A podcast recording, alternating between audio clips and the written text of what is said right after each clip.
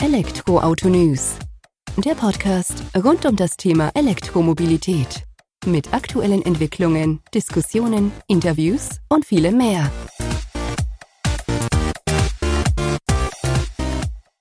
Servus und herzlich willkommen bei einer neuen Folge des Elektroauto-News.net Podcast. Ich bin Sebastian und freue mich, dass du diese Woche wieder eingeschaltet hast, wenn wir uns mit dem Thema E-Mobilität beschäftigen. In der aktuellen Folge habe ich Tobias Wagner, seines Zeichens Gründer und Geschäftsführer von ChargeX am Start. Vor drei Jahren gegründet, hat sich ChargeX zur Mehrfachsteckdose für E-Autos entwickelt. Was sich dahinter verbirgt, eine Ladelösung, die relativ simpel zu installieren ist, wo in Anführungsstrichen nur einmal der Elektriker vorbeikommen muss, um das erste Modul zu installieren und danach können beliebig viele Ladepunkte ergänzt werden wie das im Detail ausschaut, wie es mit, der, mit dem Lastmanagement funktioniert im Alltag und warum man künftig auch auf eine eigene App und sowie Drops als eigene Währung setzt, um priorisiertes Laden im Alltag zu managen. Das erzählt uns alles Tobias in der aktuellen Folge. Viel Spaß damit. Servus Tobias, vielen Dank, dass du heute die Zeit nimmst, dass wir uns ein wenig über Charge X, die Mehrfachsteckdose für E-Autos unterhalten. Bevor wir da tiefer eintauchen, wäre es mir recht, wenn du dich unseren Hörer, Hörerinnen einfach kurz vorstellst. Gerne, Sebastian. Erstmal vielen Dank für die Einladung. Freut mich sehr, dass ich heute da sein darf. Ja, ich bin Tobias Wagner, Gründer und Geschäftsführer von ChargeX. Wir sind ein Münchner E-Mobility-Startup und haben die erste Mehrfachsteckdose für Elektroautos entwickelt. Und ich selber bin jetzt auch schon seit vielen Jahren in der E-Mobilität unterwegs, war jetzt schon seit sechs Jahren voll elektrisch, bin deswegen von der Thematik überzeugt und habe, wie gesagt, vor knapp drei Jahren äh, damals das Startup ChargeX gegründet. Ja, vielen Dank für die Kurzvorstellung deinerseits. Sehr schön, ähm, Mehrfachsteckdose kann ich mir was im Haushalt drunter vorstellen sozusagen. Aber wie überträgt man dieses Prinzip auf die E-Mobilität und wie bist du oder wie seid ihr da überhaupt drauf gekommen? Genau, vielleicht ist es ein ganz guter Aufhänger für die, für die Ursprung der Idee, die wir eigentlich verfolgen. Ja, sehr wir, ähm, ja, ich bin damals oder bin schon seit mehreren Jahren in der Branche auch unterwegs, im Produktmanagement von Ladeinfrastruktur. Und wir haben eben immer gesehen, dass es sehr, sehr aufwendig ist, Ladepunkte zu installieren. Da muss der Elektriker vorbeikommen, du musst einen Termin vereinbaren und dann hat er auch häufig Probleme mit dem lokalen äh, Stromnetz. Und wir haben uns damals gedacht, dass es im Privatumfeld ja auch nicht so ist. Man hat zum Beispiel einen Laptop auf dem Tisch stehen und ein iPhone, das man laden möchte. Man hat zum Beispiel bloß eine Steckdose, was in dem Fall so der Stromanschluss in der Tiefgarage wäre. Und kein Mensch würde auf die Idee kommen, den Elektriker anzurufen und zu sagen, montiere mir doch bitte noch eine Steckdose daneben, damit ich mein zweites Gerät anstecken kann ähm, sondern jeder würde eine Mehrfachsteckdose verwenden und fast jeder hat eine unter dem Schreibtisch liegen. Und dieses einfache Prinzip haben wir uns damals überlegt, würde doch in der E-Mobilität genauso Sinn machen, dass man aus einem einzigen Stromschluss, also einer 11 kW-Leitung, eben nicht nur einen Ladepunkt herausholen kann, sondern deutlich mehr Ladepunkte, weil man vielleicht mehrere Autos laden möchte. Genau, und an der Idee haben wir dann 2018 äh, begonnen zu arbeiten, haben dann auch die ersten Prototypen gebaut und rausgekommen dabei ist Aqueduct, äh, unsere Mehrfachsteckdose für Elektroautos. Und es ist quasi ein modulares System, das mit dem ersten Startmodul beginnt. Das montiert der, der Elektriker. Das heißt, da braucht man eine 11 kW-Zuleitung, hat den ersten Typ 2 Ladepunkt, wie man ihn auch kennt. Aber das Besondere ist, auf der Rückseite hat man ein Plug-and-Play-Stecksystem und dort kann man mitgelieferte Verbindungskabel einfach anstecken und direkt daneben das zweite Modul montieren, das System neu starten und die beiden Module äh, stimmen sich untereinander einfach ab und teilen die Energie so auf, dass eben der Stromanschluss vorne nicht überlastet wird. Das heißt, dadurch kann man sehr, sehr einfach viele Ladepunkte aufbauen. Aber das ganz Tolle ist, in Zukunft einfach flexibel nachrüsten, wenn der Bedarf steigt. Denn die meisten Elektroautos kommen ja auch noch. Und mit dem Aquäduct-System kann man da tief entspannt sein, denn kommt ein weiterer Plug-in-Hybrid oder Elektroauto, einfach das System dazustecken, neu starten, das Modul wird erkannt, automatisch ins Backend äh, angelegt. Und ja, wir sagen, dass der Aufbau von dem vollwertigen Ladepunkt weniger als 60 Sekunden dauert. Und das haben wir mit unserem Produkt bewiesen. Ist eine Ansage. In deinen Infos, die du vorher geschickt hattest, äh, war ja sogar vom Rekord 15 Sekunden die Rede. Aber da hat man bestimmt schon vorher ein paar von diesen Aquädukt-Ladepunkten äh, sozusagen angestöpselt, dass man weiß, äh, wo man daran geht, damit das eben so schnell geht. Äh, tatsächlich nicht. Also das war auf der IAA dieses Jahr. Da haben wir die zweite Generation von unserem Ladesystem vorgestellt. Und wir haben quasi wirklich ähm, ganz wildfremde Menschen einfach gebeten, das zu installieren. Und das war quasi jemand, der, äh, ich würde mal fast sogar sagen, zwei linke Hände hat und noch nie irgendwie was mit Elektrotechnik zu tun hatte. Und das waren 15 Sekunden. Äh, das ist natürlich in der Realität, äh, dauert es schon ein bisschen länger, aber es gibt, zeigt einfach mal, wie einfach es doch sein kann, weil wir einfach alle Komplexität aus dem System rausgenommen haben und einfach uns bei dem Design, wie denn äh, Ladepunkte installiert werden, einfach ja, auf dem weißen Blatt Papier nochmal neue Gedanken gemacht haben und dann kommt sowas dabei raus.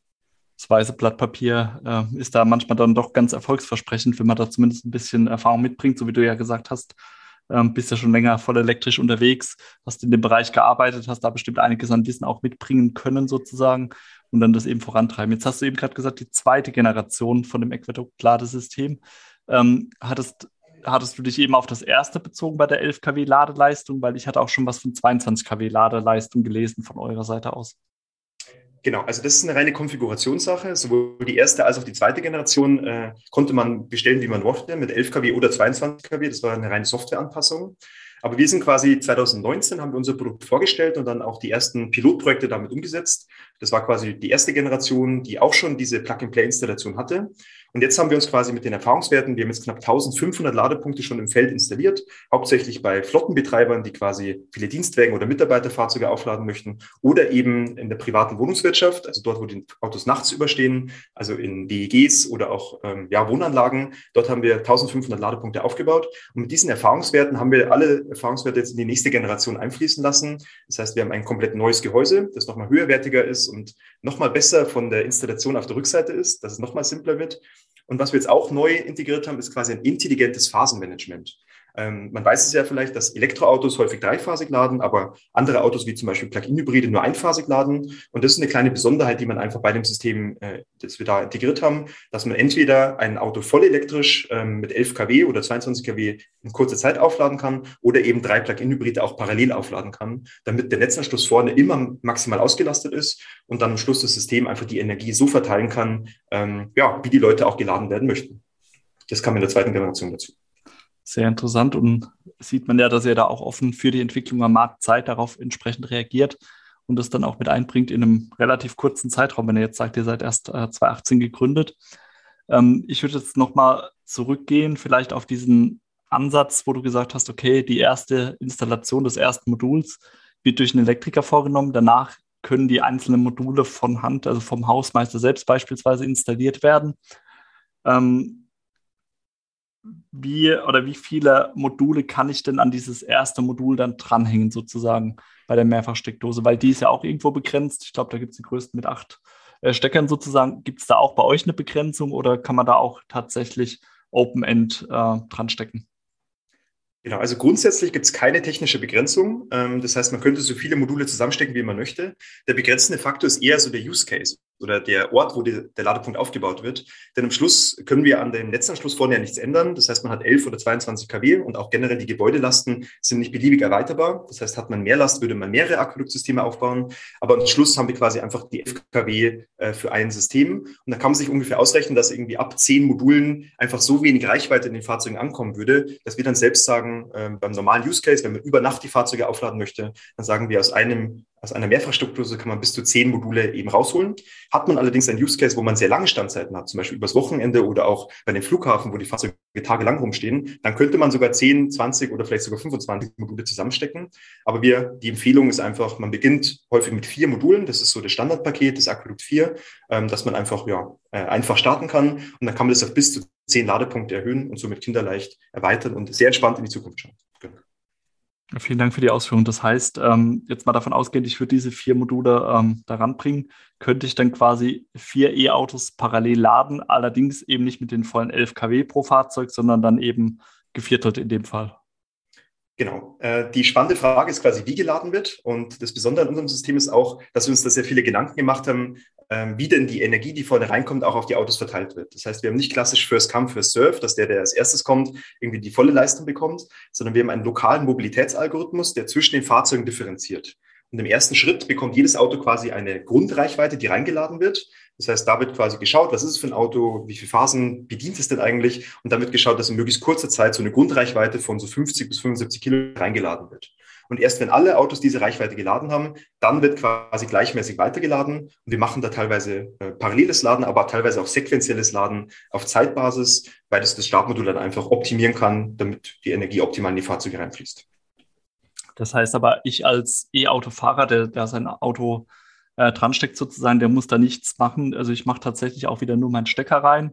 Ich muss keine Zeiten angeben, wann ich wegfahre, wann ich wieder starten möchte sozusagen, sondern das äh, greift das System dann alles automatisch sozusagen. Das geht rein und liest über das Auto dann über die Fahrzeugdaten aus. Okay, man hat noch so und so viel Reichweite, dann wird das auf einen Stand gebracht, auf diese Grundreichweite, wie du es jetzt genannt hast, und von da aus ähm, lädt dann die Logik des Systems. Ganz genau. Also in der Vergangenheit haben wir auch nicht das Bedürfnis gehabt, dass irgendwie eine App notwendig wäre oder dass man da irgendwie nochmal individualisiert laden müsste, sondern jedes Auto wurde eigentlich nachts über dann auch vollgeladen. Das heißt, da musste man gar nicht so viel Hirnschmalz reinstecken, ähm, weil einfach die Standzeiten da auch lang genug waren. Aber du sprichst einen ganz spannenden Punkt an, denn am Schluss ähm, ja, entscheidet ja das Mobilitätsverhalten wirklich konkret darüber, welches Auto jetzt geladen werden müsste und welches Auto vielleicht noch ein paar Stunden Zeit hat. Und das ist jetzt ein Thema, das wir auch mit der zweiten Generation nochmal ähm, stärker verfolgen, weil wir jetzt quasi auch ja, eine, eine neuartige App entwickelt haben, die es kostenfrei zu unserem Ladesystem dazu gibt, um eben dem System genau mitzuteilen, wie viel Reichweite benötige ich denn eigentlich und zu welcher Abfahrtszeit möchte ich denn eigentlich wieder fahren, weil diese beiden Mobilitätspunkte eben für den Algorithmus unglaublich wichtig sind. Das heißt, wenn du es mal eilig hast und einfach in zwei Stunden wieder weg musst, dann hast du jetzt die Möglichkeit, dem System das mitzuteilen, ähm, ja, damit dein Auto entsprechend auch geladen werden kann. Das heißt, ich äh, stöpsel es dann doch ganz normal wieder an, gehe dann in meine App rein, kann dann sagen, okay, an dem Ladepunkt bin ich jetzt gerade aktuell und äh, müsst in zwei Stunden wieder weiterfahren, habt deswegen Priorität. Ähm, unterbindet eure App dann auch, dass ich jedes Mal dorthin komme und sage, ich müsste jetzt wieder in zwei Stunden fahren sozusagen, weil ähm, ich sag mal, so könnte man sich ja auch immer diesen, diese Priorisierung erschleichen dann.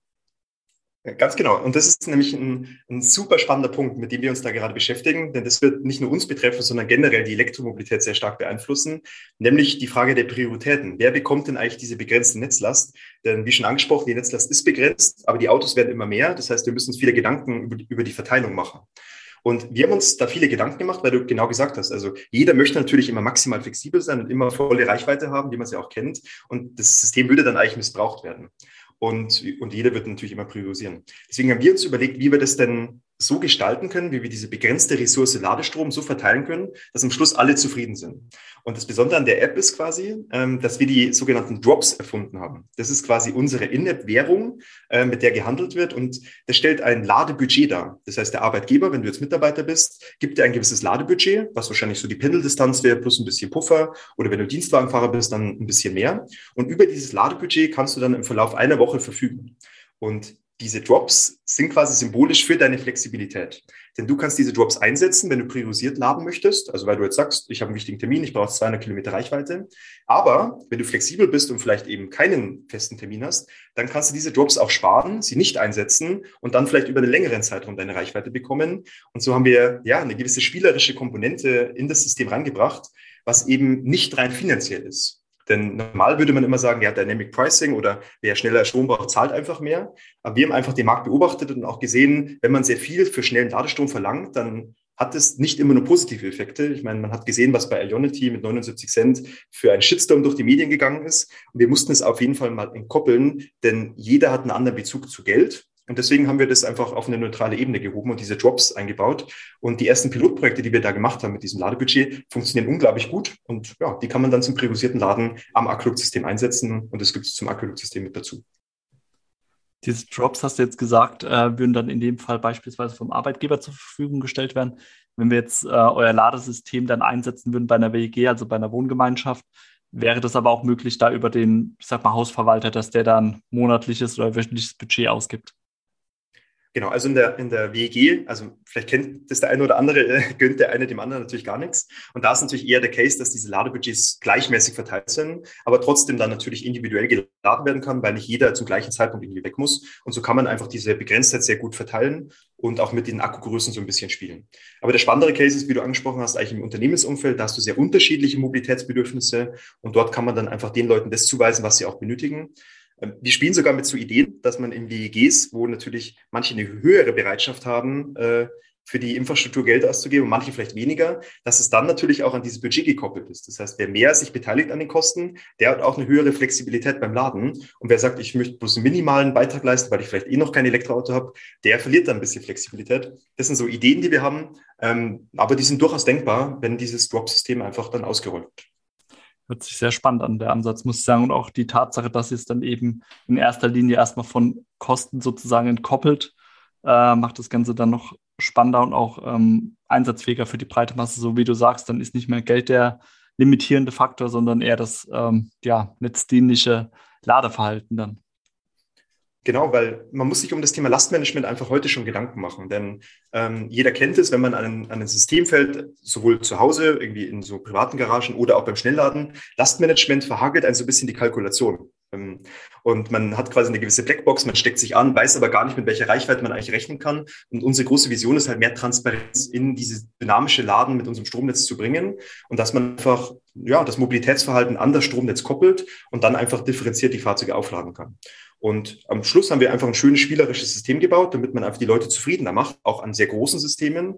Denn es darf einfach nicht daran scheitern, dass der Netzbetreiber sagt, hier geht kein weiterer Ladepunkt, sondern es geht einfach darum, dass es in diesem Sachverhalt oder in diesen Nutzergruppen einfach gut funktioniert. Und das ist einfach unser Anspruch, dass bei uns wirklich jeder Ladeplatz oder jeder Stellplatz zu einem Ladeplatz wird, weil wir einfach sehr einfach installieren können und eben auch den Strom gut verteilen können. Und so ein Nebeneffekt ist halt eigentlich, dass wir so eine Art Netzdienlichkeitswährung gebaut haben, wo eben sehr netzschädliches Laden ein bisschen bestraft wird, wenn man eben sehr schnell laden möchte. Oder halt sehr netzdienliches Laden, wenn man einfach entspannt lädt, vielleicht länger dort steht und vielleicht gar nicht so viel Reichweite benötigt, dass man dann incentiviert wird. Und das passt für mich sehr gut zusammen, denn ich, man ist nicht ständig auf der Langstrecke unterwegs, hat nicht immer ständig einen hohen Bedarf, aber manchmal eben doch. Und deswegen passt es für uns wie die Faust aufs Auge. Und deswegen haben wir die, die App auch so gebaut. Ähm, und das bisherige Feedback mit den Nutzern, weil wir das quasi an alle unsere Bestandskunden jetzt ausrollen und natürlich an alle neuen Kunden, ähm, ist wirklich sehr, sehr positiv. Und wir sind ja sehr gespannt, ähm, ja, wie, wie es mit der App weitergeht. Ist die App ähm, abhängig davon, welche Generation ich von eurem System einsetze oder geht das auch für die erste Generation noch? Das geht auch für die erste Generation. Das heißt, wir haben das alles modular aufgebaut, dass der Algorithmus ja, auf beiden Systemen identisch ist. Wir haben quasi, wie schon angesprochen, hauptsächlich ähm, an der Lastverteilung und auch an Gehäuse gearbeitet. Aber die App ist sowohl rückwärtskompatibel mit allen Bestandssystemen als auch natürlich für die neue Generation, weil wir schon immer darauf gesetzt haben, dass bei uns jeder Ladepunkt online ist. Das heißt, bei uns gibt es kein einziges Ladesystem, das irgendwie äh, dumm ist oder nur einfach lädt, sondern bei uns ist alles mit der Cloud connected, dass man entsprechend auch abrechnen kann, wenn man möchte.